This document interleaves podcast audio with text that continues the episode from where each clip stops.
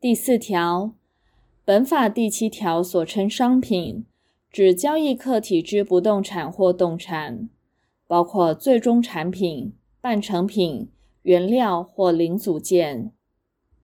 第五条，本法第七条第一项所定商品或服务，符合当时科技或专业水准，可合理期待之安全性，应就下列情事认定之：第一款。商品或服务之标示说明。第二款，商品或服务可期待之合理使用或接受。